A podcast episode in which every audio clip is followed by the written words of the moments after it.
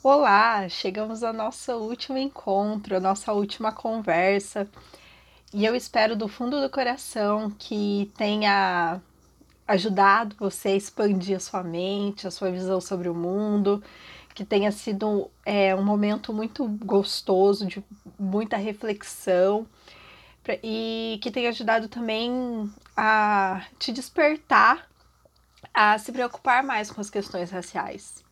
Mas nós ainda não acabamos, né? Nós chegamos ao nosso último encontro, mas longe de mim tentar é, cessar essa conversa, esgotar esse assunto. Isso aqui foi só uma, uma breve explicação, uma breve conversa, mas tem muito mais a ser conversado, tem muito mais a ser explorado e tem muito mais a ser feito sobre esse assunto, né?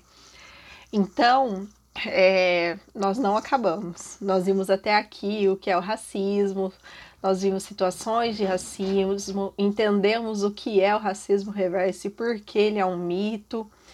Mas agora você pode estar se perguntando: o que, que nós vamos fazer com tudo isso que nós aprendemos juntos?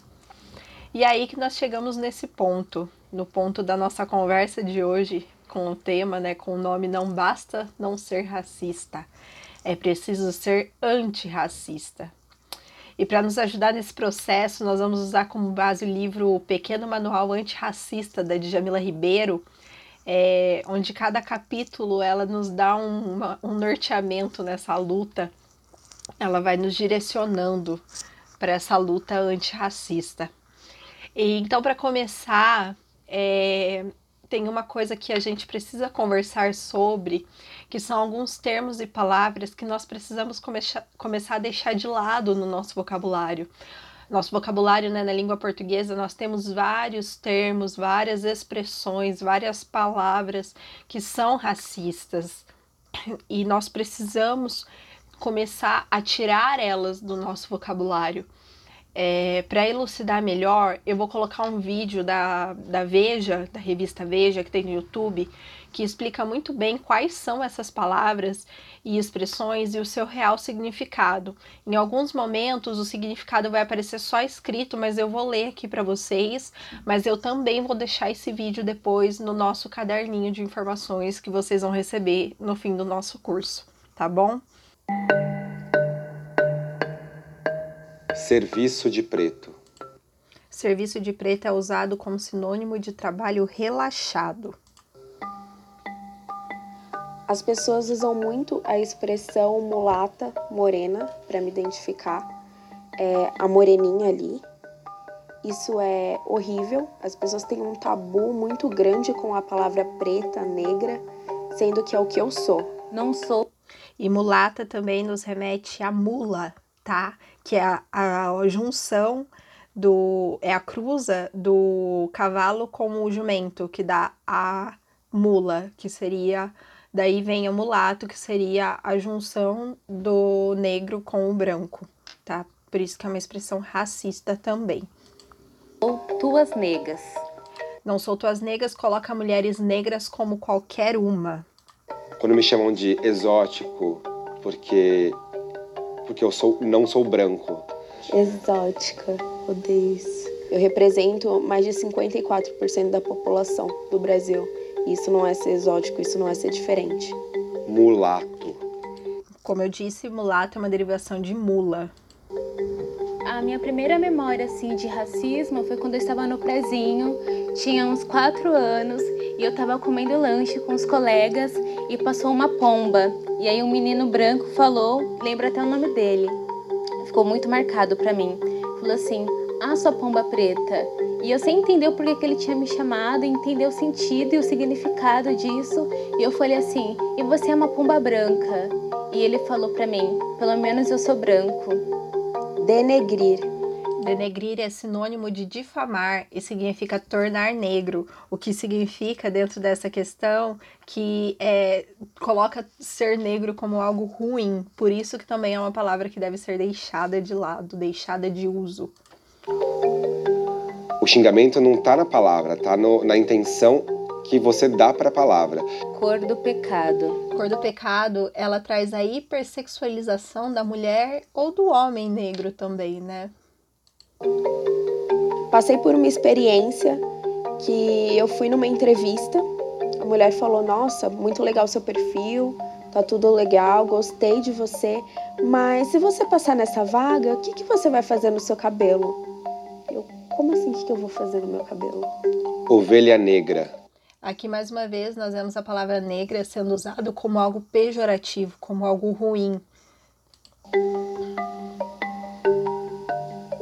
Eu me aceitar negra, eu me ver como uma mulher negra, demorou muito. O processo demorou muito. Eu tive que entrar na universidade, começar a entrar no mercado de trabalho para entender o que era ser negra. Doméstica. Doméstica vem do que foi domesticada. Né? Somos maioria da população, mas somos minoria no, no sentido de direitos, de, de voz. A coisa tá preta. Mais uma vez, associação entre preto e uma situação desagradável. E as pessoas não têm ideia do quanto machuca falar comentários dessa forma que são tão ridículos, desnecessários. Inveja branca. Associação entre branco e uma coisa positiva. Dia de branco. Mais uma vez, associação entre branco e uma coisa positiva. Eu tive que sofrer para entender o porquê que eu estava sofrendo e ver que isso tem a ver com a cor da minha pele. Não importa se você é criança, se você é adolescente, se você é adulto, vai estar tá marcado na sua pele literalmente. Indo um pouco além, né, desses exemplos que eles dão, temos também expressões como fazer nas coxas, é, que também remete ao tempo da escravidão, onde as telhas das casas eram feitas nas coxas dos, dos escravos, e daí por isso elas ficavam, é, não ficavam uniformes, porque cada um tem uma, um, um corpo, e né, por isso que seria um trabalho ruim fazer nas coxas. O termo, né, para se referir à mesa de cabeceira, que é conhecido como criado mudo, que também remete aos tempos de escravidão, onde os escravos ficavam parados ao lado da cama do senhor, quietos, sem fazer absolutamente nada, segurando alguma coisa que o senhor precisasse durante a, né, se ele acordasse em algum momento. E assim, são várias palavras que nós temos no nosso vocabulário que nós precisamos começar a tirar elas de uso, a não usar elas mais. Nós precisamos nos policiar com relação a essas palavras e com essas expressões para que realmente a gente possa se engajar ainda mais nessa luta antirracismo, né? Então, é, antes de nós prosseguirmos, eu quero citar algumas falas da Djamila Ribeiro para deixar algumas coisas claras. Então ela diz assim, abre aspas: mesmo quem busca ativamente a consciência racial já compactuou com violências contra grupos oprimidos. Fecha aspas. Então, assim, mesmo eu que estou aqui, né, que me dispus a essa conversa com você, mesmo você que se dispôs a vir aqui aprender um pouco mais sobre o assunto, é, nós precisamos é, entender que nós já compactuamos em algum momento com, é, com violências contra esse grupo oprimido. Tá? E com relação a isso, tem um vídeo muito legal da Maíra Medeiros com a Nathalie Neri, são duas youtubers. A Nathalie a gente já viu bastante ela por aqui, em que ela, a Nathalie fala o seguinte, que tá tudo bem em algum momento você ser chamado de racista por uma pessoa é, negra. Então vamos entender o que ela quis dizer com isso ouvindo ela mesma falar, né? É que tudo bem em alguma altura da sua vida você ser chamado de racista, porque o racismo não é necessariamente caráter. Racismo tá na estrutura da sociedade. Racismo tá na forma como a gente fala, tá na forma como a gente olha uma pessoa andando na rua. E aí a galera acha que quando você é chamado de racista, automaticamente, né? Mano, mas eu sou uma pessoa muito legal, eu não posso ser sou racista. Sou uma boa pessoa, eu não sou racista. Sim, você pode ser muito legal e falar muita merda racista. Sim. Uma coisa não, tem, não tá ligada à outra. E eu acho que no momento em que você é apontado como racista ou que você é apontado com, com discurso racista, é o momento que você tem para repensar tudo que você já falou na sua vida. Para, pensa e pede desculpa. Entende que isso vai ser importante para sua construção Sim. enquanto um indivíduo mais respeitoso. Quando alguém te aponta como racista, você não é a pior pessoa do mundo, você não se tornou um monstro. Obviamente, existem pessoas que realmente são as piores pessoas do mundo porque realmente sabem o que estão falando e continuam falando é porque ia realmente acreditam naquilo. Existem casos e casos, mas na maior parte das vezes a gente infelizmente reproduz porque a gente foi ensinado a ser Uhum. racista e porque criança é racista sem nem saber o que Exato. significa ser racista. Porque eu posso reproduzir racismo, porque eu já reproduzi muito racismo, porque ninguém tá isento. Para complementar, eu quero trazer é, uma fala da, da Djamila no livro também, acho que está logo na introdução essa fala, que ela diz o seguinte, abre aspas. Portanto, nunca entre numa discussão sobre racismo dizendo, mas eu não sou racista. O que está em questão não é um posicionamento moral, individual, mas um problema estrutural. A questão aqui é o que você está fazendo ativamente para combater o racismo. Fecha aspas. Então nós vimos que realmente o racismo ele não é em uma pessoa, ele não é uma questão única, mas ele é uma questão estrutural. Nós temos falado isso desde o começo da nossa conversa, né? Que o racismo é algo que está enraizado na nossa sociedade, enraizado em nós, tá?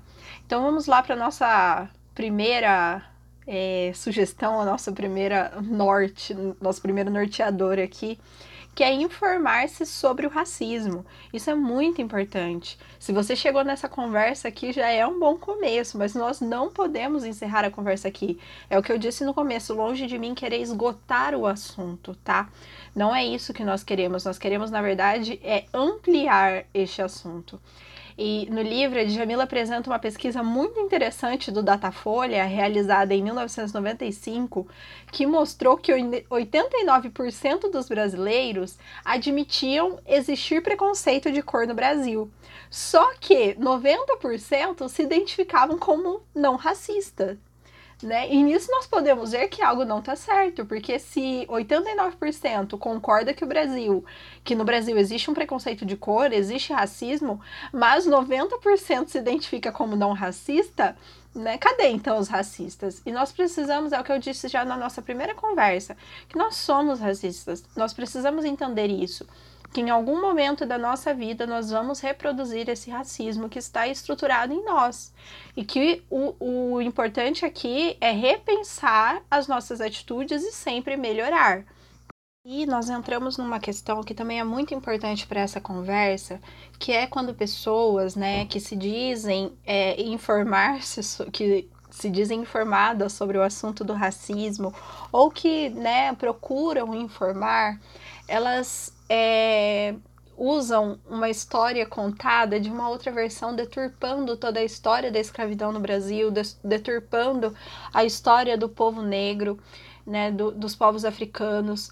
E isso, nós, através disso, nós conseguimos ver como o racismo contemporâneo, ele é sofisticado e velado, que se esconde atrás dessas justificativas de que a história precisa ser contada, mas contada, mais uma vez, do ponto de vista do homem branco, hétero e europeu ou não, mas aí entra a questão de por on- aonde nós vamos nos informar sobre o racismo, tá? Mas sobre essa questão do racismo contemporâneo, eu quero trazer uma fala da Nathalie Neri que é muito importante, que ela aborda num vídeo que chama Racista Contemporâneo, Banalização do Racismo e Fetichismo Escravocrata. Eu não vou colocar o vídeo inteiro aqui, né, por motivos óbvios, mas é um vídeo muito importante que causa muita revolta quando a gente assiste ele.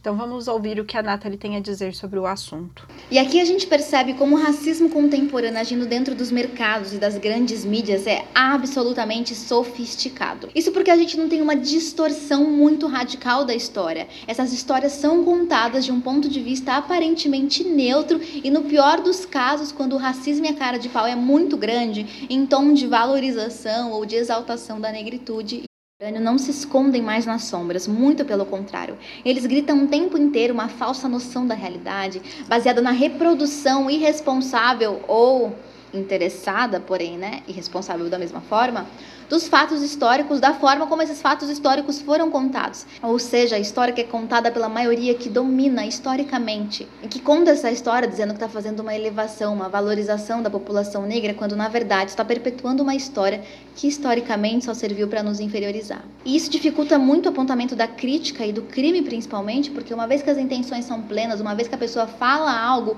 por mais que seja completamente distorcido, porque ela queria valorizar, não pode ser racismo, porque racismo é coisa de gente ruim, só que não. Racismo é coisa de gente do bem, racismo é coisa de gente querida, racismo é coisa de gente que dá oportunidade, racismo é coisa de gente que nem sabe que está fazendo racismo, e racismo é coisa de gente que sabe com certeza o que é racismo. E com essa fala da Nathalie Neri, nós, nós precisamos entrar também numa questão que é a história única ou a história universal, que já foi falado um pouquinho lá na nossa conversa no segundo dia, com, através de algumas falas da Lili, que é uma professora da USP, é, mas onde essas narrativas conhecidas ela partem dessa viés eurocêntrica, tendo o homem branco heterossexual como protagonista da história. É, e muitas vezes, com relação aos negros, não só os negros, mas aos outros povos ditos, né, os não civilizados, eles são vistos como branco salvador, né, o salvador dos oprimidos, o que veio para trazer a civilização, né, como no caso dos negros, a princesa Isabel no Brasil, ela é exaltada como a princesa que aboliu a escravidão. E nós precisamos ver que a história não é bem assim e vai muito além disso. É, no Brasil, muitas vezes, há uma banalização do racismo, do regime escravocrata, é, através até de novelas na televisão, onde, quando tentam contar o regime escravocrata, o, o protagonismo é todo da pessoa branca e dos brancos abolicionistas, e os negros estão lá sofrendo, quietos, e não mostram as lutas do povo negro, que na verdade não aceitava essa situação e que sim se rebelavam, né? Então, nós precisamos ver que essas atitudes elas são defendidas e a história é alterada da melhor forma que convém, onde as falas ou ato racista são justificados como fora do contexto, né? Quando uma pessoa usa alguma fala em que ela é criticada, ela logo já usa a, o argumento de que, ai meu Deus, foi tirado do contexto. E aí eu te pergunto em qual é, qual é o contexto em que isso se justificaria? Em qual contexto uma fala racista se justifica? É, e para deixar isso ainda mais claro, eu quero usar mais algumas falas da Nathalie Neri sobre essa questão da banalização do, do racismo e do, da escravidão aqui no Brasil como por exemplo a banalização e superficialização do que realmente significou o Brasil colonial para diversos povos que foram trazidos para cá, principalmente forçadamente para serem explorados, povos negros e povos que já estavam aqui, os indígenas, e foram igualmente explorados. Banalização essa feita a partir do momento que as pessoas escolhem contar a história do Brasil escravocrata de uma forma mais sutil, apagando as curiosidades ou deixando elas de lado como se elas não tivessem existido, ou pior ainda, como se elas não fossem tão importantes. A reprodução irresponsável de fatos históricos escondidos sob uma possível neutralidade, sob um possível estou apenas contando a história, quando a gente sabe que quem conta a história são pessoas brancas e que essas pessoas brancas estão longe de significar ou simbolizar qualquer coisa que seja neutra, é tão racista quanto o apagamento histórico em si. É tão racista quanto não contar as histórias.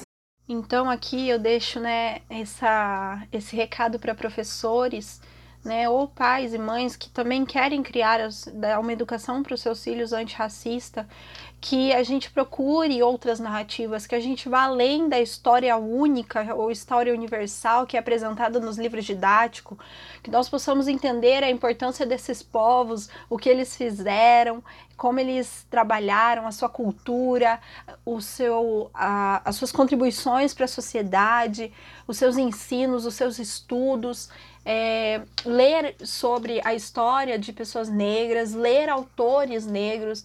Eu deixo a indicação aqui da Angela Davis, que é maravilhosa, é, a Bell Hooks também maravilhosa, de Jamila Ribeiro, o Silvio Almeida, que nós estamos usando aqui como base no nosso, na nossa conversa. São pessoas que têm muito para falar e que precisam ser ouvidas tá? É, nós precisamos partir de outras narrativas, outra realidade que não seja do eurocentrismo como homem branco salvador. Acontece quando grande parte, quando todos os livros didáticos que a gente acessa nas escolas, em todos os espaços, quando a história contada é aquela que vê o Brasil colonial simplesmente como uma colônia de Portugal, que coloca o negro e a escravidão como um, uma vírgula, como um parênteses dentro dessa grande história, e não apontam com clareza o crime, o crime que foi a escravidão brasileira. Crime esse que os culpados nunca foram julgados e as vítimas nunca foram ressarcidas. É isso que acontece, é tudo isso que acontece quando a gente tem figuras como a da Princesa Isabel para fechar a narrativa, para a gente não ter que contar a história de revoltas quilombolas de resistência, para a gente não ter que falar nomes como Luísa Maim, Teresa de Benguela, Dandara, Zumbi, a gente só fala, foi a Princesa Isabel que libertou os escravos. É isso que acontece quando a gente tem uma Princesa Isabel, quando a gente tem apagamento histórico, principalmente principalmente nas escolas. Quando a gente não tem essas imagens de luta, de revolução negra muito bem definidas, as imagens que tomam conta, que tomam frente, são as imagens dos livros históricos, são as imagens dos livros didáticos, da mucama e do escravo.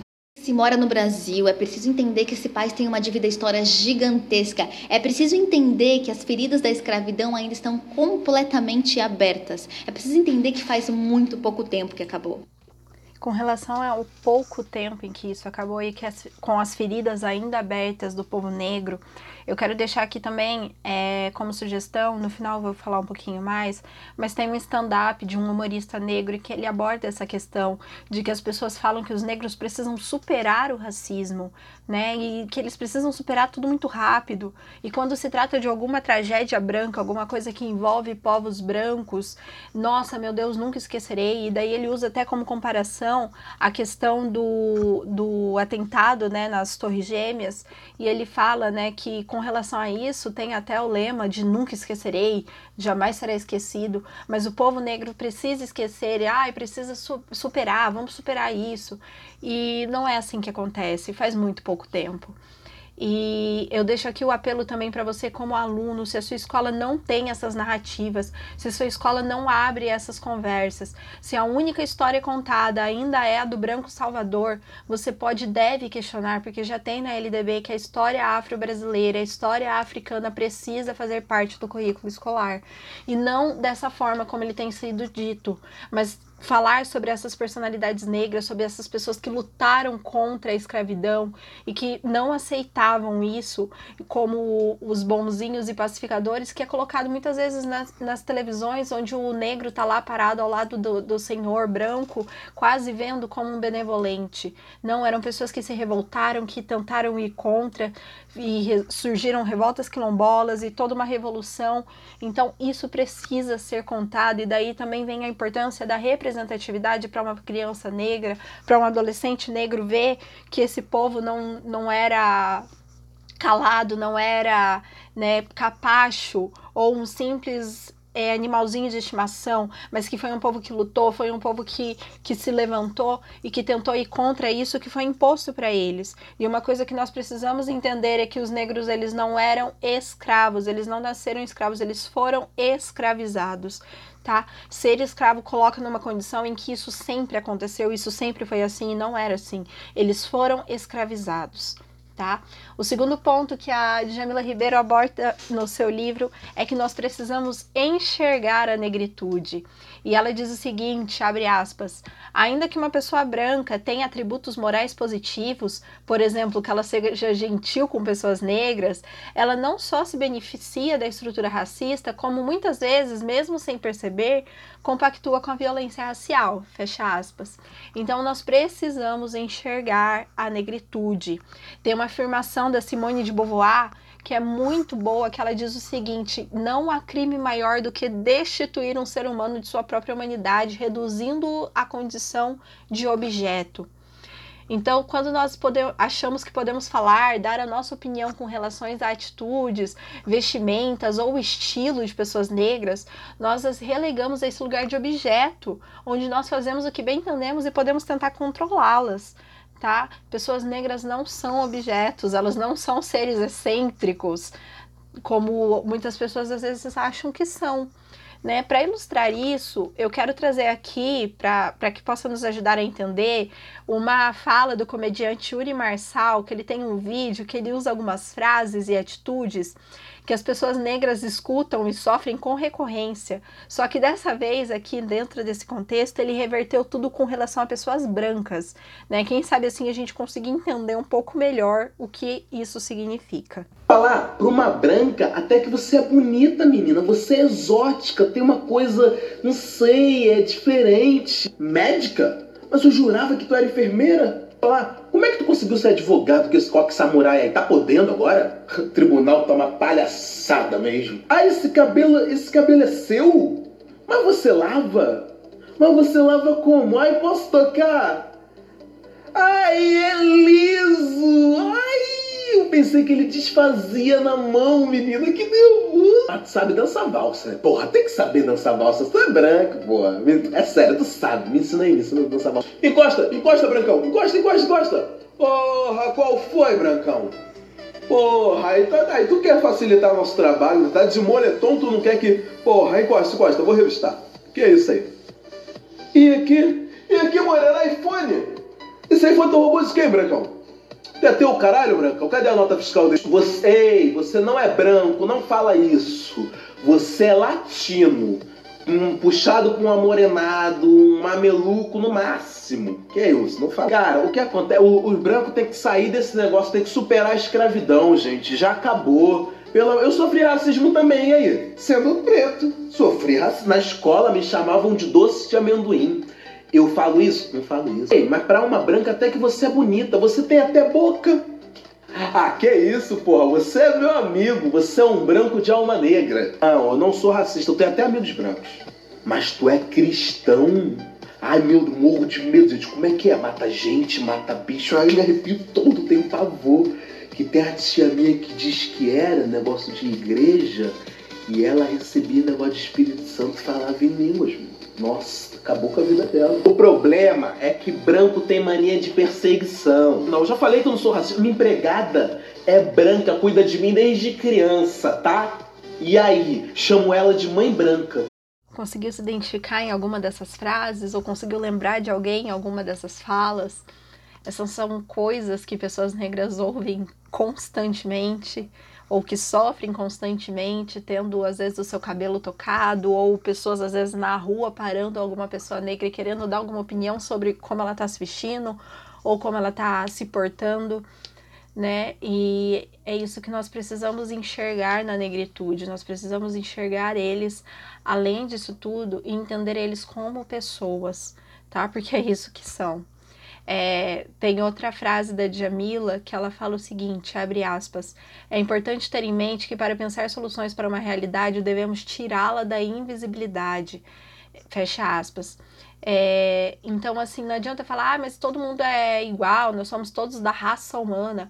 Isso é tirar a invisibilidade. E não é essa a nossa proposta aqui, tá? Se existe, sim, esse conceito de raça, esse conceito de racismo, então ele precisa ser trazido à tona. É, com relação a isso, tem uma, uma fala da Nathalie Neri junto com a Maíra Medeiros que eu também quero abordar aqui. Então vamos ouvir o que elas têm a dizer sobre esse assunto. Internet, a pessoa fala que ela passou por uma situação racista ou que algo é ofensivo para ela, acredite.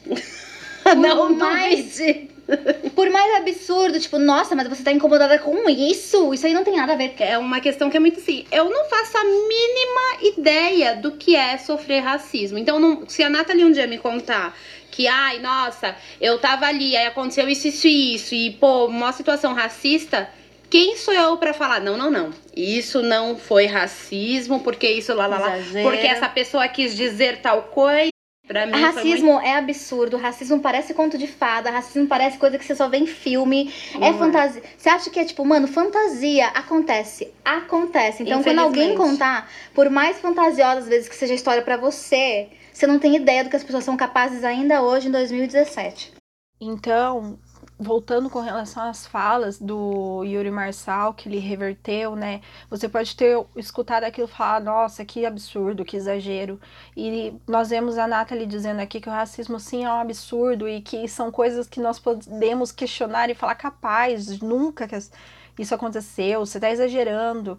Né? E não, são coisas que realmente acontecem. Se você procurar um pouquinho mais na internet, você vai ver relatos que são de fazer a gente chorar por ver o nosso privilégio, por entender e por começar a querer entender um pouquinho do que as pessoas negras sofrem com relação ao racismo. Nós precisamos entender que só quem pode dizer se uma situação foi racista ou não é uma pessoa negra e que o contrário é querer silenciá-la e menosprezar sua vivência. Então eu, como branca, não posso em momento algum dizer para uma pessoa negra se aquilo que ela viveu ou não foi algo racista, porque eu não sei o que é isso. Eu, como mulher, posso dizer para um homem se algo foi machista, porque isso eu entendo. Um homem não pode dizer para mim se algo que ele fez ou não é machista, porque ele não sabe o que é sofrer com o machismo. Então nós precisamos entender. Aí entra o lugar de fala, tá? Dizer se algo foi racista ou não é só quem pode dizer são pessoas negras, porque eles convivem com isso diariamente.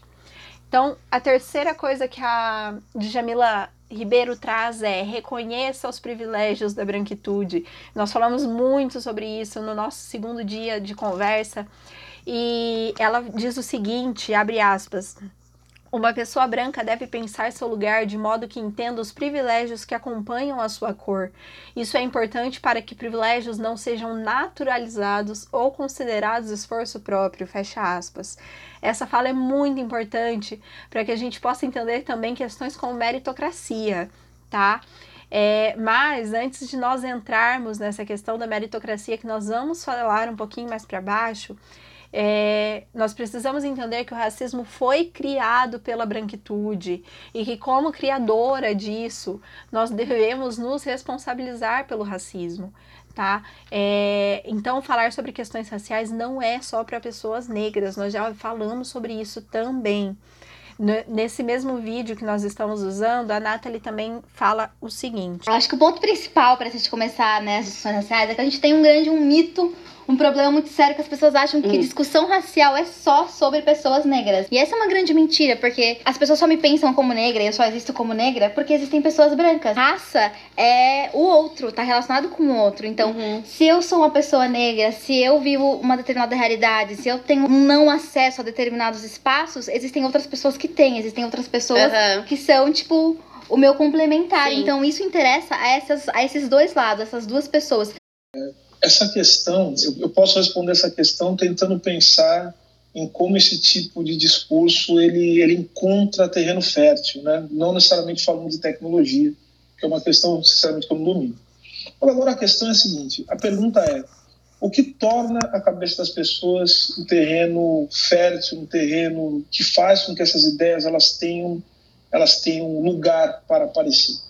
Primeiro é o fato de que, como eu já disse aqui, é o fato de que nós naturalizamos o racismo e nós também entendemos a, a pensar no racismo como se fosse uma questão que apenas os negros, apenas aos negros cabe combater.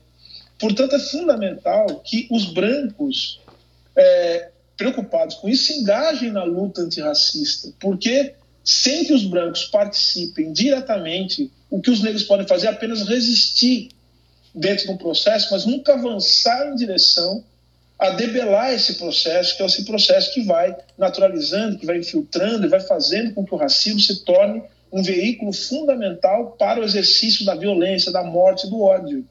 Então é isso, ou seja, o racismo estrutural ele cria o racismo, né, que é sempre estrutural, ele vai criando as condições para que esses discursos produzidos por, pela extrema direita eles ganhem condições de se fortalecer e de naturalizar, portanto, esses projetos de morte, de destruição. Quarta questão na luta antirracista que a Jamila Ribeiro aborda é perceba o racismo internalizado em você. É, como nós vimos antes, a maioria das pessoas admite haver racismo no Brasil, mas quase ninguém se assume como racista.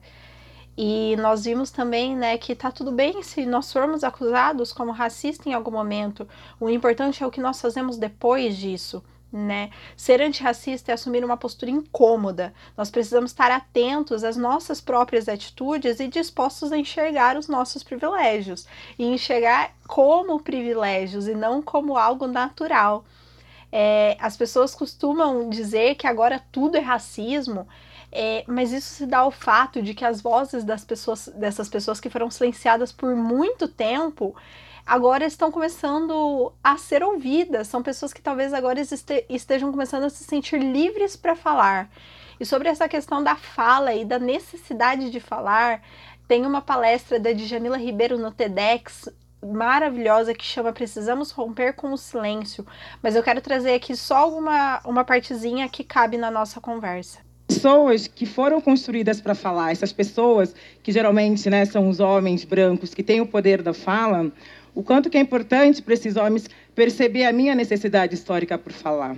Então, não precisa ser negro para combater o racismo? Com certeza não. Não precisa ser mulher para combater o machismo? Com certeza não. Mas se mulheres negras, pessoas negras não falam, mulheres não falam, que tipo de sociedade que a gente está constituindo, porque serão sempre os mesmos a falar. A gente não rompe com a norma branca e masculina. Então é necessário para esse sujeito que sempre teve nesse lugar de fala entender que muitas vezes o lugar dele na contribuição dessa luta é ouvir e entender a nossa necessidade histórica por falar. Porque numa sociedade onde essas vozes não falam, numa sociedade onde essas vozes ou ou quando falam são hierarquizadas, porque existe um discurso autorizado de quem pode falar, a gente não pode falar em humanidade de fato. E nesse sentido eu deixo a pergunta, né?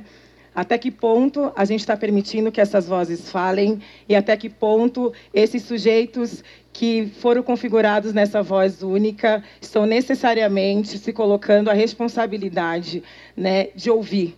Né? E nesse sentido, o silêncio ele vai ser importante, no sentido de ouvir aquele que nunca pôde falar, no sentido de reconhecer a necessidade histórica de fala desses outros sujeitos. Porque não dá para a gente falar em direito se a gente não fala do direito à voz, se a gente não reconhece, sobretudo, o direito à fala. Para complementar, a Maíra Medeiros e a Nathalie Neri nos trazem uma reflexão muito legal a respeito de como a internet tem contribuído para que essas pessoas sejam ouvidas e para que esses assuntos alcancem mais pessoas para além das suas bolhas muito legal que essa questão que fala assim, ah, agora tudo é racismo, porque agora a é, gente consegue. Agora. Eles, eles falam assim, agora tudo é racismo. Cara, o racismo sempre existiu. É que agora, cada vez mais negros e mais pessoas se sentem à vontade a falar sobre isso, né? Isso. Por causa da internet, porque as pessoas se encontram em comunidades, em fóruns. Eles se sentem mais inclu incluídos e mais à vontade e também com mais ferramentas de fala, entendeu? Então, tipo assim, a internet consegue reverberar um, um vídeo da Nathalie e esse vídeo vai chegar a mim, que sou uma pessoa branca, e provavelmente esse, tudo que a Nathalie falou naquele primeiro vídeo que, que eu fiquei tocada pode ter sido falado várias e várias e várias outras em vezes no passado e, e nunca chegou a mim, entendeu? Eu acho que a maior diferença é que, tipo, a gente sempre falou sobre racismo, a gente, minha mãe, minha avó, meus antepassados inteiros, só que a internet trouxe uhum. pra gente um poder muito forte. Que agora, porque era isso, antes alguém, antes você falava de racismo, mas ficava preso dentro uhum. da, dos espaços de discussão racial. Hoje em Sim. dia, você tá no seu Facebook numa boa, de repente alguém compartilha um texto de uma prima reclamando de uma situação racista. Então não tem mais como fugir Exato. do racismo. Porque ele tá no seu Facebook, no Twitter, nas redes sociais. Você não precisa mais ir no espaço do movimento negro para ouvir as pessoas reclamando Exato. de racismo. E aí isso incomoda pra caramba. Então é isso que nós precisamos entender: de que perceber o racismo internalizado em nós é, não significa que agora tudo é racismo, mas significa que agora essas pessoas estão tendo fala, as suas vozes estão sendo ouvidas e isso é muito importante. Então, quinta questão que a Djamila traz para essa luta antirracista. Apoie políticas educacionais afirmativas. E essa é uma grande polêmica aqui no Brasil, né? As questões das cotas raciais na época em que o debate sobre as ações afirmativas estava mais acalorado, um dos principais argumentos contrários à implementação das cotas raciais nas universidades era: as pessoas negras vão roubar a minha vaga. E por trás dessa frase está o fato de que as pessoas brancas, por causa do seu privilégio histórico, viam as vagas em universidades públicas como suas por direito. E se você em algum momento, se você nesse momento está se identificando com isso, a gente volta àquela questão de que tá tudo bem você ser acusado como racista ou você se reconhecer como racista. O importante agora é o que nós vamos fazer depois disso. Então, é, e dentro dessa questão das políticas educacionais afirmativas entra a questão da meritocracia, em que as pessoas dizem: não, mas eu entrei por mérito, eu entrei porque eu era mais competente. E daí nós voltamos lá na fala do nosso segundo dia, em que as meninas do Papo de Preta elas questionam, mas sempre a, a pessoa branca sempre é melhor? Ela sempre é mais competente? Por quê? O, por que, que, o que, que acontece para que isso seja possível? Né? E dentro disso, nós vemos casos de pessoas negras que enfrentam grandes dificuldades para obter um diploma, ou para passar em concurso, concurso, público, ou entrar em alguma outra, é, alguma outra profissão que seja supervalorizada ou vista como elitizada. É, essas questões são romantizadas. E daí, com relação a isso, a Djamila tem uma frase que diz o seguinte, abre aspas, no Brasil, a negação do racismo e a ideologia da democracia racial sustentam-se pelo discurso da meritocracia. Se não há racismo, a culpa pela própria condição é das pessoas negras, que eventualmente não fizeram tudo o que estava ao seu alcance. Fecha aspas. Então, é, isso é muito sério a gente usar esse discurso de meritocracia, porque ai, fulano mereceu, ciclano mereceu, mas daí nós pegamos histórias de pessoas negras que são a maioria vivendo em comunidades, em favelas, que são a maioria da população pobre e vemos as condições em que essas pessoas se encontram. E daí a gente usar o discurso da meritocracia é muito baixo, é muito injusto tá? Naturalizar essas violências e usá-las como exemplos que justificam estruturas desiguais não é só cruel, como também uma inversão de valores. Não deveria ser normal que para conquistar um diploma uma pessoa precise caminhar 15 quilômetros para chegar à escola, ou estude com material didático do, achado no lixo, ou que tenha que abrir mão de almoçar para pagar um transporte. Eu esqueci de falar no começo porque eu empolguei, mas essa é uma frase da Djamila também no livro dela. E isso é muito sério, nós não podemos normalizar isso e exaltar essas questões e usar como exemplo para todo mundo. E dizer que todo mundo, toda pessoa negra, não, se esforça, olha lá, fulano. Fulano catou material do lixo e conseguiu se formar, e hoje é juiz. E, cara, isso é muito errado. Isso é muito, muito errado a gente usar isso como um todo, tá? Para fechar essa questão, a Djamila Ribeiro diz o seguinte, abre aspas, no contexto brasileiro, o discurso da meritocracia é altamente racista, uma vez que promove a conformação ideológica dos indivíduos da desigualdade racial. Fecha aspas. Então aqui nós não estamos falando de questões de desigualdade social, mas de desigualdade racial. E por isso as ações afirmativas são muito importantes. Não só ações é, políticas educacionais, mas políticas públicas e privadas, assim como no caso do Magazine Luiza. São questões que buscam ressarcir essa dívida histórica gigantesca com essa população. É, Número 6. Transforme seu ambiente de trabalho.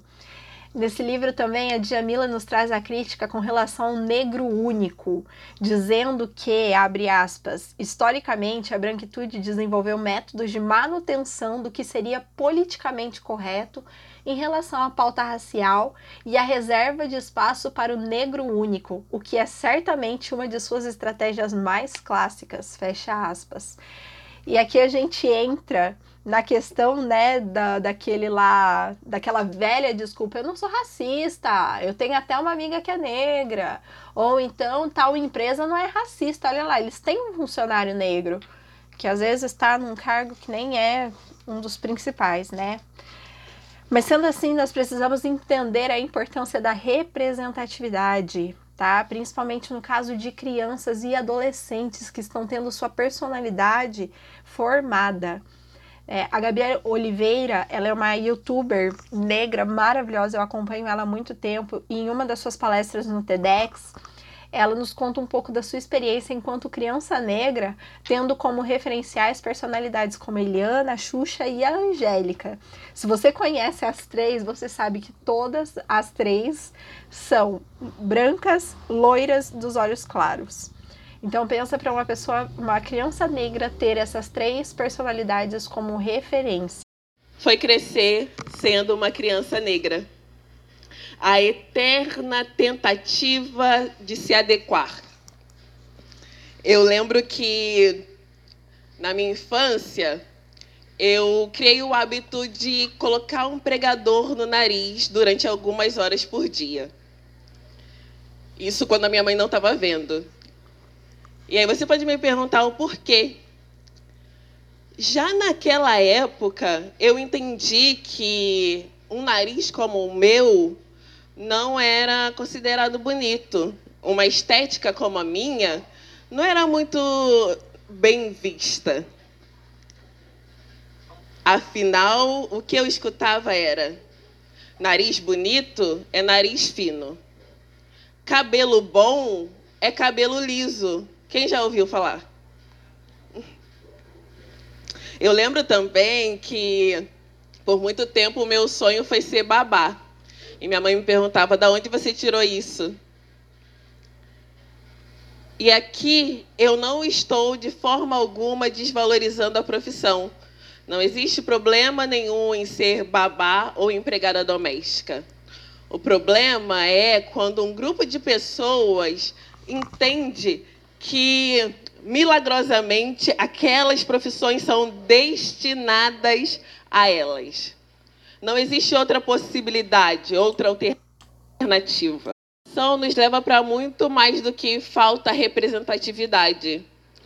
Porque não necessariamente não existiam pessoas negras ali. O problema era e é como essas pessoas são representadas.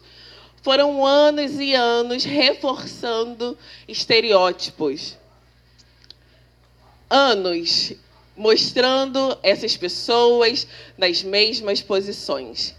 E eu acredito que para isso mudar ou nós iniciarmos o início dessa mudança, nós precisaríamos de um esforço muito insistente de representação dessas pessoas em outros lugares.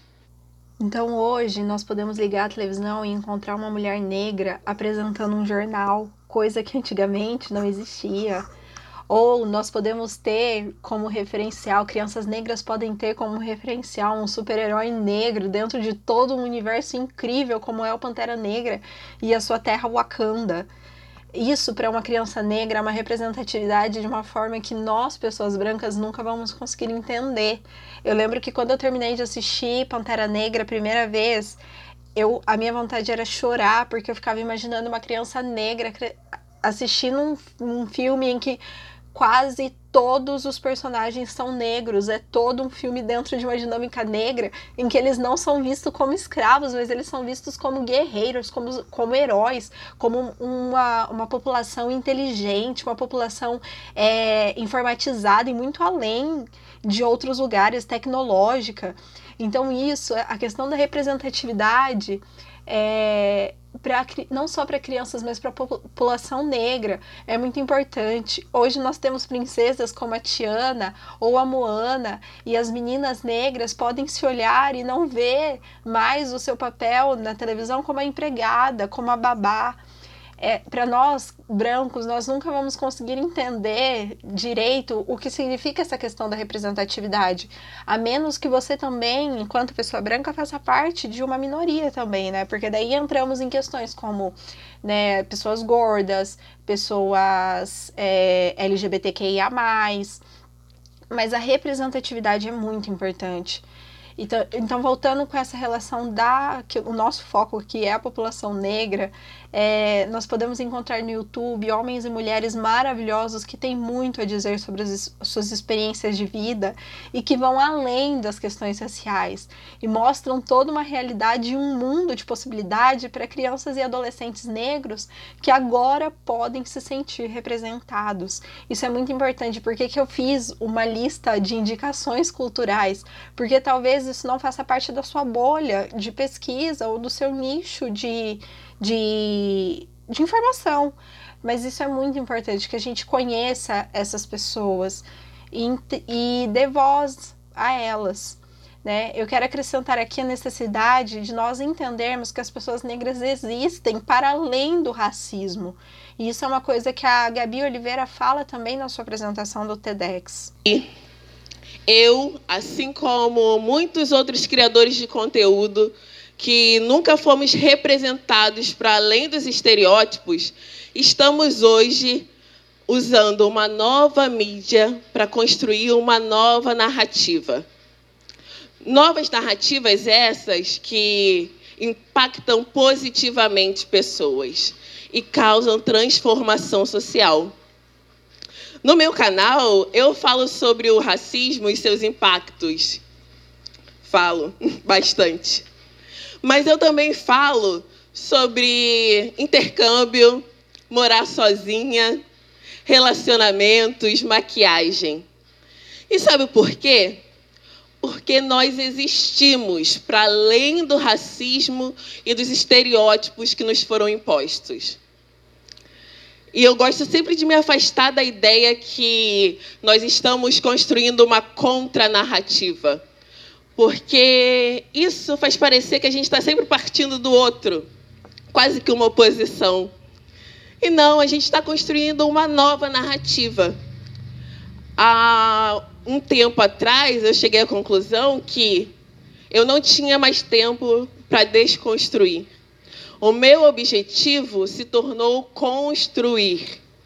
Construir pessoas que entendam o seu lugar no espaço, entendam o seu lugar nessa sociedade, que sabem os seus direitos, que vão descobrir que a história delas não se resume à escravidão e serventia, que nós fomos reis, rainhas, inventores, matemáticos, que nós precisamos cuidar da nossa saúde física e mental, lutar contra esse genocídio. A minha ideia é construir. Porém, nós precisamos deixar uma coisa aqui bem clara, né? é, como diz a pesquisadora Joyce Bert, a questão para além da representatividade é de proporcionalidade. Aqui nós voltamos então à questão do negro único. Não basta ter uma pessoa negra e achar que não existe mais racismo naquele espaço. Nós precisamos entender a proporcionalidade disso e o discurso dessa, dessa empresa ou daquilo que nós estamos consumindo. Né? E aí nós já entramos no, no, oitava, no oitavo ponto da Djamila Ribeiro, que é questione a cultura que você consome. Então a questão crucial desse debate é que o interesse pela cultura de certos povos não caminha lado a lado com o desejo de restituir a humanidade de grupos oprimidos. É, essa perspectiva marcou a história brasileira valorizando culturas europeias em detrimento da cultura negra, segregando a população negra de diversas formas.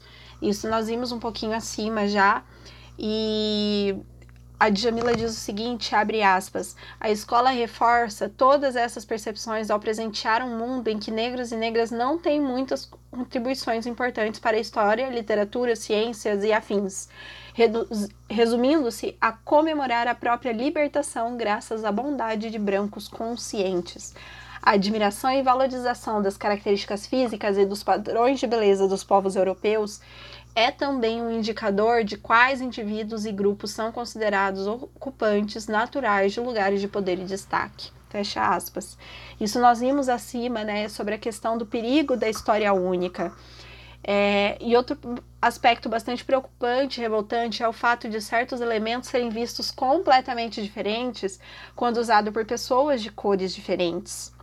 Quando nós vemos, por exemplo, uma pessoa branca usando dreads e ela é vista como uma pessoa moderna, nossa, olha lá como ele é descolado.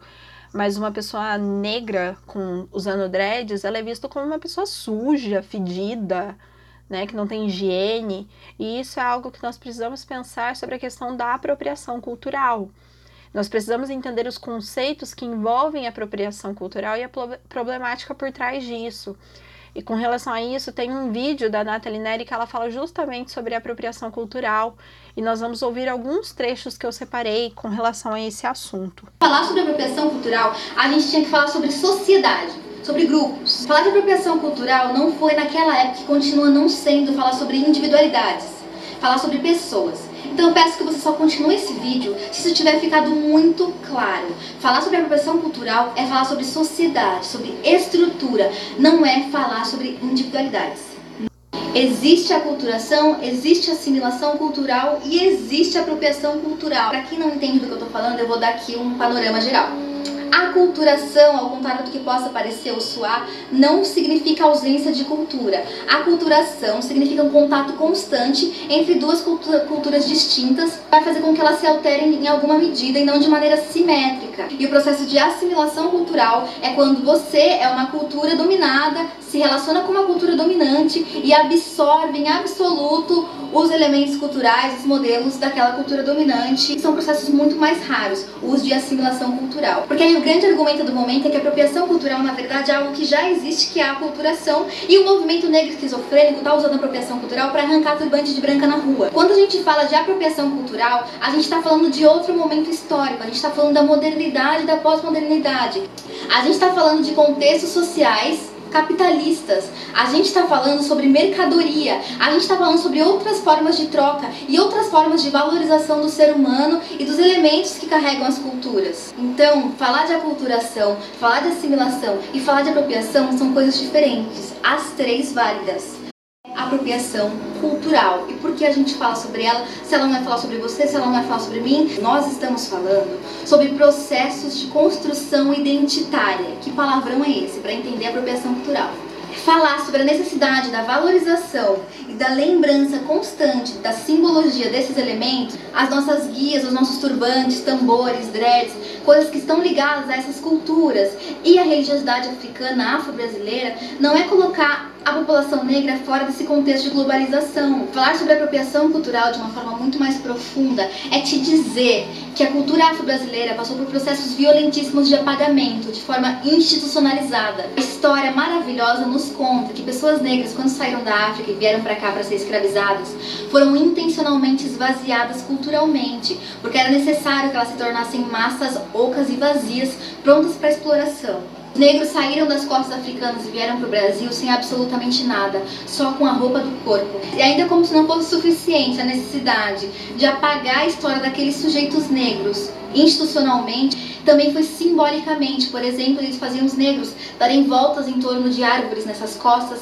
para que a história deles ficasse com aquelas árvores. Esses negros que foram escravizados foram misturados nos navios negreiros. Apesar do que muitas pessoas acham, a África não é um bloco. Então, existe um tronco, troncos linguísticos gerais, mas as línguas que são faladas são muito diferentes. Existem muitos dialetos. Já em terras brasileiras, como se não bastasse todas as atrocidades que essas culturas sofreram, era negada qualquer tipo de expressão cultural ancestral ancestral. Então você não podia bater tambor, o cabelo era raspado como forma de castigo, porque os senhores de engenhos entendiam como era importante o cabelo e as tranças para a maioria dos povos africanos. Então o que eu estou falando aqui para vocês é sobre um processo histórico que simplesmente destruiu de todas as formas possíveis, objetivas e subjetivas, qualquer traço de ancestralidade negra no Brasil. Então hoje, quando a gente olha para a sociedade atual e aponta apropriação cultural, a gente não está falando com você. Eu sinto muito, eu sei que você quer que isso seja sobre você, mas isso não é necessariamente sobre você, indivíduo branco. A gente está falando sobre a história se repetindo em alguns níveis. A gente está falando novamente sobre um processo reformatado da indústria da indústria cultural, do mercado, esvaziando os nossos poucos elementos de significado. Então, quando a gente aponta essa indústria novamente, esvaziando os nossos elementos de significado, a gente está falando sobre processos que estão se repetindo constantemente, sobre uma identidade que novamente está sendo apagada. A apropriação cultural não é falar sobre você, pessoa branca. A apropriação cultural não é falar sobre o seu gosto, sobre a sua liberdade. A apropriação cultural não é falar sobre o que você vai vestir de manhã. O que não dói para mim, enquanto indivíduo, ver que mulheres brancas de tranças, de dreads, são hipervalorizadas e saem nas capas das revistas dizendo que elas são lindas e maravilhosas, estão com um novo trend. E quando eu saio de trança e dreads chamada de preta suja, fedida, eu vou dizer que não dói? Dói, dói pra caramba, porque isso só escancara o racismo que a gente vive, entendeu? Não é só sobre isso, é muito mais amplo do que Moça de Curitiba, eu sinto muito se você se sentiu maltratada, se você se sentiu abusada, se você sentiu que a sua liberdade foi podada e que as pessoas estavam tentando dizer o que você deveria fazer ou não fazer com a sua vida. Que bom que você viralizou, que bom que a mídia te escutou. Porque eu, por exemplo, só essa semana fui duas vezes abordada, encostada por homens brancos que pediram para eu arrancar o meu cabelo porque ele era muito feio. Duas vezes. Infelizmente eu não saí em nenhum meio aí de comunicação. Infelizmente a juventude negra morre cada dia mais. Infelizmente a polícia mata, faz chacina com jovens negros o tempo inteiro. Isso mal sai no jornal. Que sorte você teve, hein, moça de Curitiba? Que sorte, porque a mídia, ela te ama. Revolução cultural é um conceito para criticar a sociedade, criticar a forma como a história vem se repetindo e atrapalhando essa reconstrução e essa valorização da identidade afro-brasileira. Eu coloquei várias falas porque eu achei muito importante a gente destacar essa questão da apropriação cultural referente a, a nessa parte que diz questione a cultura que você consome. Se nós não conseguimos entender o que está por trás disso, nós precisamos começar a pesquisar, a nos interessar pelo assunto né? Se eu vejo uma pessoa branca usando dread acho lindo e acho, nossa, que tendência, que maravilhoso, e quando é uma pessoa negra eu já tenho um pensamento completamente diferente, eu preciso questionar a minha atitude racista em cima disso. E isso com outras questões de que são de uma cultura negra, uma cultura africana, e que muitas vezes são marginalizadas quando usadas pelas pessoas negras e são cultuadas quando usadas por pessoas brancas. Nós precisamos realmente questionar o que tem sido apresentado a nós como cultura, como moda, como estética. Isso é muito importante nessa luta também. A nona abordagem da Jamila Ribeiro é conheça seus desejos e afetos, e nesse capítulo ela fala muito com relação à mulher negra e como ela é vista, é, como ela é sexualizada pela mídia, como a mulher negra é vista como uma mulher para você usar, mas nunca para você casar. E aqui nós voltamos à questão que nós vimos em, lá acima, quando falava a questão do, da cor do pecado, né, que já mostra uma sexualização do corpo negro. Então, nós precisamos entender que atribuir uma qualidade negativa ao fenótipo negro, falando coisas como cabelo ruim, diz muito sobre os padrões de beleza racistas impostos em nossa sociedade. Isso está ligado à questão da apropriação cultural, isso está ligado à questão de termos que fazem parte do nosso vocabulário e que precisam deixar de fazer parte. Isso está ligado ao racismo estrutural. Eu lembro até hoje uma questão de quando a mulher que trabalhava em casa ela uma vez falando de cabelo e eu falei, nossa, preciso lavar o cabelo, não lembro direito como surgiu o assunto, e ela falou assim: ah, mas o seu cabelo é bom. E ela uma mulher negra. E aquilo me doeu porque eu vi que realmente ela passou a vida ouvindo que o cabelo dela era ruim. E eu falei: não, mas o seu cabelo também é bom. Cabelos são bons e, e ponto. Só que isso está tão estruturado nela em que apenas o meu cabelo é visto como bom, sendo que o meu cabelo tem progressiva, o meu cabelo não é liso natural.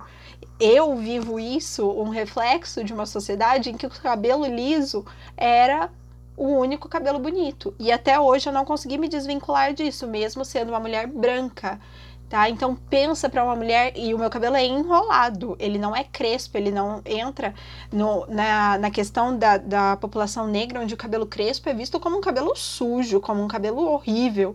E isso tá muito enraizado e isso é muito ridículo. A gente atribuir essas qualidades negativas ao fenótipo negro mostra mais ainda os padrões de beleza racistas que são impostos para nós, visando, tendo como parâmetro, como padrão, o padrão branco europeu, de olho claro. E isso não existe, porque cada um de nós temos os nossos traços, as nossas feições. Tem um vídeo da Gabi Oliveira no canal dela que é um vídeo maravilhoso que chama Tour pelo meu rosto, em que ela vai falando de partes do seu rosto que são vistos como algo ruim para a sociedade. Tanto que a chamada do vídeo é os traços que ninguém quer ter. E ela vai falando do seu processo de aceitação, do seu nariz, da sua gengiva que é escura, da sua boca que é grande, da sua gengiva que aparece quando ela sorri. E ela vai falando desse processo de aceitação. E eu lembro que quando eu assisti esse vídeo eu cheguei a chorar, porque eu, eu, imaginei o quão dolorido, o quão doloroso é essa questão para uma pessoa negra que cresce ouvindo de que seus traços não são bonitos, de que seus traços não são desejáveis. Então, isso nós precisamos retirar. Se nós, enquanto professores, nós precisamos começar a mudar isso em sala de aula, nós precisamos valorizar estéticas negras, nós precisamos abordar esses assuntos. Enquanto pais, numa criação antirracista, nós precisamos ensinar isso para os nossos filhos, de que não existe essa questão de cabelo bom e cabelo ruim, cabelo é cabelo. Ah, porque o nariz o nariz fininho é o bonito. Não, o nariz tá ali, se você consegue respirar com ele, tá tudo bem, é para isso que ele serve. Nós precisamos entender essas questões. Esse vídeo da Gabi Oliveira, ele vai estar tá também na nossa sugestão, mas é um vídeo maravilhoso que nos faz refletir muito, também com questões de padrões de beleza que são impostos a nós né? É claro que é muito mais baixo, muito mais sujo com relação à população negra, mas mulheres sofrem também com relação ao padrão de beleza desde que nascem praticamente. Né, onde existe uma estética que é visto como bonita e uma estética em que é não desejável, em que a mulher é vista como preguiçosa, como a porca, como ai meu Deus, como ela se acomodou. E nós precisamos quebrar isso. É fundamental que as pessoas brancas compreendam os mecanismos pelos quais o racismo opera, porque a gente pode reproduzir acreditando que nós estamos imunes a esses mecanismos por termos um marido negro, uma esposa negra, um filho negro. E daí nós entramos na questão da pessoa amada, de utilizar a pessoa amada como escudo. Nós não podemos fazer isso. Entra naquela velha questão de, ah, eu não sou racista, eu tenho um amigo negro, eu não sou homofóbico, eu tenho um amigo gay. E isso é ridículo, tá? A gente usar a pessoa que nós amamos como escudo é algo muito baixo, para nos defendermos de algo que tá na hora da gente começar a repensar. Décima questão: estamos acabando. Combata a violência racial. Aqui nós vamos entrar é, várias falas da Djamila, que ela diz o seguinte: é preciso lembrar que a vítima preferencial tem pele negra, né? E nós temos dados relevantes com relação a isso. Eu vou deixar esses dados no nosso nosso caderno de informações para não ficar muito longo, mas historicamente o sistema penal foi utilizado para promover um controle social, marginalizando grupos considerados indesejados por quem podia definir o que é crime e quem é o criminoso. Hoje a chamada guerra às drogas serve como pretexto para uma guerra contra a população negra, onde temos uma população carcerária condenada por quantidades muito pequenas de substâncias ilícitas, onde vemos casos diariamente em que duas pessoas portando a mesma quantidade de maconha têm penas e manchetes completamente diferentes, vendo que eles estão presos na verdade por sua cor. Se nós pegarmos situações em, dessas manchetes, nós vemos o seguinte, né? É, sempre que há um rapaz negro, ele vai ser chamado como traficante, independente da quantidade de maconha ou de droga que ele esteja portando. Ele sempre vai ser retratado como traficante. Mas quando se trata de um homem negro, ele é visto como empresário, porta não sei quanto, estudante tem portando não sei quanto, ele sempre é visto de uma outra forma, mas a pessoa negra portando droga sempre vai ser taxada como traficante. Nós vemos, é, para comparação, não há violência policial em ambientes ricos, como festas universitárias, mesmo sabendo do uso de drogas nesses lugares, que ocorre da mesma maneira que ocorre nas periferias. Né? Há um contexto de criminalização da pobreza. Festas universitárias são movidas a drogas e álcool e todos nós sabemos disso, mas as batidas só são em bailes funks. Né? Hoje, dois em cada três presos no Brasil são negros. A confusão da negritude com o crime não ocorreu naturalmente. Ela foi construída pelas elites políticas e midiáticas como parte de um amplo projeto conhecido como Guerra às Drogas, na era da neutralidade racial já não é permitido odiar negros, mas podemos odiar criminosos. Na verdade, nós somos encorajados a fazer isso. Essa é uma fala da, uma fala da Michelle Alexander, que está também no livro da Djamila Ribeiro. Com relação a essa questão da guerra às drogas, eu quero deixar como indicação um, dois, dois documentários que estão na Netflix. Um chama é, baseado em fatos raciais que vai falar sobre a questão da maconha e como ela é vista, como o, o racismo por trás do, das prisões de, de, de pessoas que utilizam a maconha.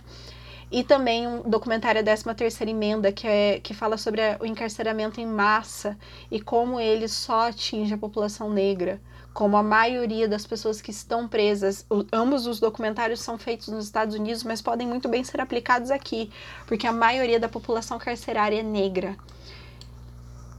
É, a, o assassinato dos jovens negros deveria criar uma crise ética na sociedade brasileira. E nós devemos nos perguntar por que não se dá o mesmo valor a essas vidas. E daí eu te pergunto, voltando à questão do All Lives Matter, será que realmente todas as vidas importam? Ou nós realmente precisamos desse movimento que diz Black Lives Matter, vidas negras importam? porque nós vemos que na verdade não são todas as vidas que importam e nós precisamos lembrar as pessoas que sim, vidas negras importam. E daí nós entramos no 12 segundo passo que a Jamila Ribeiro traz, que é se posicione nós precisamos nos posicionar. Eu quero trazer de volta uma frase do Silvio Almeida, que encerrou nossa primeira conversa, que diz o seguinte: Por mais que calar-se diante do racismo não faça do indivíduo moral e ou juridicamente culpado ou responsável, certamente o silêncio o torna ética e politicamente responsável pela manutenção do racismo. Isso nos mostra a necessidade de nos posicionarmos. Nós não podemos mais deixar essas situações passarem ou, ficarem, ou ficarmos inertes, inertes a elas. Casos de racismo acontecem cada vez mais escancarados na nossa cara. Ou às vezes mais velados também, mas nós não fazemos nada. É nessas horas que nós podemos e devemos usar o privilégio em favor dessas pessoas na quando houve as manifestações do Black Lives Matter, eu lembro que apareceu uma foto em que pessoas brancas se posicionaram como um paredão na frente de pessoas negras para proteger essas pessoas da polícia que estava vindo para acabar com a manifestação. E isso é um ótimo exemplo de como usar o privilégio. Nós precisamos nos colocar à frente quando é necessário e usar o privilégio, nesse caso, em favor dessas pessoas. Usar o nosso privilégio para dar voz para essas pessoas. Usar o nosso privilégio, se for preciso, para defender, mas não para nos vermos como branco salvador, mas para nos entendermos como responsáveis nessas questões. É, com relação a isso, tem um no vídeo lá da Nathalie com a Maíra Medeiros, elas dizem um pouquinho de como os brancos podem contribuir na luta, luta contra o racismo. E elas dizem o seguinte: racismo é justamente se posicionar nesses casos de racismo. Ou se, mesmo que vocês, te, por exemplo, quando, quando o cara falou essas coisas pra Nathalie, eu falei assim, ué, mas então por que, que você não tá perguntando pra mim? Porque nessa hora já me bateu. Eu falei assim, mano, ele tá Isso assim tá porque ela é negra. Mostra que você entende o que tá acontecendo lá, que você não é conivente com nada Exato. disso. Porque é muito fácil. Maíra podia muito bem ver acontecendo e. Ah, eu não vou me intrometer porque eu sou branca. E sabe por que é muito importante que pessoas brancas se posicionem em caso de racismo? Porque branco escuta branco. Hum. Porque eu posso falar 30 coisas. Se uma pessoa branca vem e fala, fala tipo, 5 das 30 coisas que eu disse, nossa, realmente, verdade. Por quê? Porque quando sai de mim soa como dor, vitimismo. Mas se uma pessoa branca fala, né, ela tem o, o aval Sim. da, da branquitude pra concordar e falar legal. Isso é então vamos usar isso ao nosso favor, né? Já que pessoas brancas escutam pessoas brancas, então se posicione em casos de racismo. E se posicione também em casos de racismo, por exemplo, dentro de casa. Numa discussão, vai, por exemplo, sua família é branca. E aí você escuta algum tipo de coisa que é racista, Não fala. Fala tipo assim, cara, você tá sendo racista. Eu volto mais uma vez a dizer que nós devemos usar o nosso privilégio branco. Como a Nathalie disse, branco escuta branco. Então, se algo acontece na minha frente, eu tenho o poder de interferir e eu me calo, eu estou sendo conivente e responsável pela manutenção do racismo. Eu preciso, nós precisamos nos posicionar. A Djamila Ribeiro diz nesse, nesse livro que ser antirracismo é muitas vezes ser o chato. E se for preciso ser o chato, nós precisamos ser o chato que vai falar, que vai falar, olha, isso é racismo, isso tá errado. Porque já que nós, como privilégio, é, faz com que pessoas brancas nos escutem enquanto brancas, então nós precisamos começar a falar também. O décimo segundo passo é sejamos todos antirracistas. né? Acordar para os privilégios que certos grupos sociais têm e praticar pequenos exercícios de percepção pode transformar situações de violência que antes do processo de conscientização não seriam questionadas. Esse foi o nosso objetivo aqui, que nós começamos a questionar as coisas que acontecem, por que elas acontecem dessa forma, que uma batida policial que só envolve pessoas negras seja questionada do porquê por que, que ele tá parando aquelas pessoas? O que, que eles fizeram? Qual é o motivo? Que uma pessoa negra ser seguida em lojas seja questionado e falado por que, que você está seguindo ela e eu não? Qual que é a diferença? Que ao entrar numa loja e eu pergunte se eu posso entrar com a minha bolsa e a pessoa fala, não, tudo bem, pode entrar. E ao mesmo tempo em que entra uma pessoa negra e a pessoa fala que a pessoa negra deve deixar a bolsa dela guardada, nós precisamos nos posicionar e falar por quê? Por que, que eu posso entrar com a bolsa e ela não? Qual é a diferença? Pessoas brancas devem se responsabilizar criticamente pelo sistema de opressão que as privilegia historicamente, produzindo desigualdades, e pessoas negras podem se conscientizar dos processos históricos para não reproduzi-los. Então, esse é o nosso papel aqui. Sejamos todos antirracistas, que nós possamos nos, nos posicionar, que nós devemos nos posicionar e nos levantar nessa luta. Essa foi a nossa intenção nessa conversa, que nós despertemos para essas questões, parando de achar que é, que é assunto para pessoas negras, porque não, a responsabilidade é nossa. Eu espero do fundo do meu coração que vocês tenham gostado do, da, das nossas conversas, que tenha sido de grande enriquecimento, que vocês tenham entendido né, um pouquinho dessas questões e que isso tenha despertado o desejo por saber um pouco mais sobre essas questões raciais, entendido qual o nosso privilégio, qual o nosso papel nessa luta. E que você, pessoa negra, tenha gostado um pouquinho do que eu falei, do que eu trouxe aqui é, eu estou disposta, se vocês quiserem, podem me chamar para conversar. Eu estou super aberta ao diálogo. Eu quero muito aprender cada vez mais sobre isso. Como eu disse, eu não estou aqui para roubar o lugar de fala de ninguém, mas eu entendo que nós, enquanto, enquanto pessoas brancas, temos responsabilidade de falar sobre o assunto, porque né, a culpa é nossa. é, para terminar mais uma vez, eu quero deixar aqui as indicações culturais né, os vídeos que nós usamos na nossa conversa. Primeiro foi 10 expressões racistas que você fala sem perceber. O stand-up do humorista Michael Che, que chama Matters, disponível na Netflix. E nesse trecho ele explica o porquê que nós dizemos vidas negras importam, e ele fala também a questão do superar, né? Que os, os negros sempre têm que superar tudo muito rápido. Sendo que as pessoas brancas, quando é alguma tragédia envolvendo pessoas brancas, não, jamais esquecerei. É, temos também a questão do racismo reverso do Yuri Marçal, que abordou aqui algumas falas né, utilizadas. O vídeo é preciso ser antirracista, como brancos podem contribuir na luta contra racismo, que é da Nathalie Neri junto com a Maíra Medeiros. O vídeo do Silvio Almeida, que é numa entrevista do Roda Viva, a entrevista inteira é maravilhosa, mas eu usei só essa partezinha que chama É fundamental que os brancos se engajem na luta antirracista. O vídeo da Nathalie Neri também, que fala sobre apropriação cultural, né? Apropriação cultural existe, pode branca de turbante. É, sobre a questão da violência da, e a guerra às drogas e o encarceramento em massa, eu já deixei os dois documentários, né? Vou, vou citar eles novamente, que é o Baseado em Fatos Raciais e o da 13 terceira emenda, tá? E tem também um documentário maravilhoso que fala sobre a questão dos personagens negros na televisão e como eles seguiam sempre o mesmo padrão. E esse documentário nos faz refletir mais uma vez sobre a importância da representatividade. É, chama A Negação do Brasil e tem ele inteiro no YouTube. É um documentário muito, muito bom que entrevista atores negros que falam um pouco de como eles viam essa questão de como era difícil encontrar papéis na época, como eles sempre eram chamados para fazer pra, a mesma representação. Então é isso. Essa foi a nossa conversa, né? O mito do racismo reverso, uma conversa sobre privilégios. Mais uma vez eu digo, eu espero que isso tenha feito diferença na sua vida para te ajudar a se tornar um ser humano e um cidadão melhor. Muito obrigada a todo mundo que acompanhou até aqui.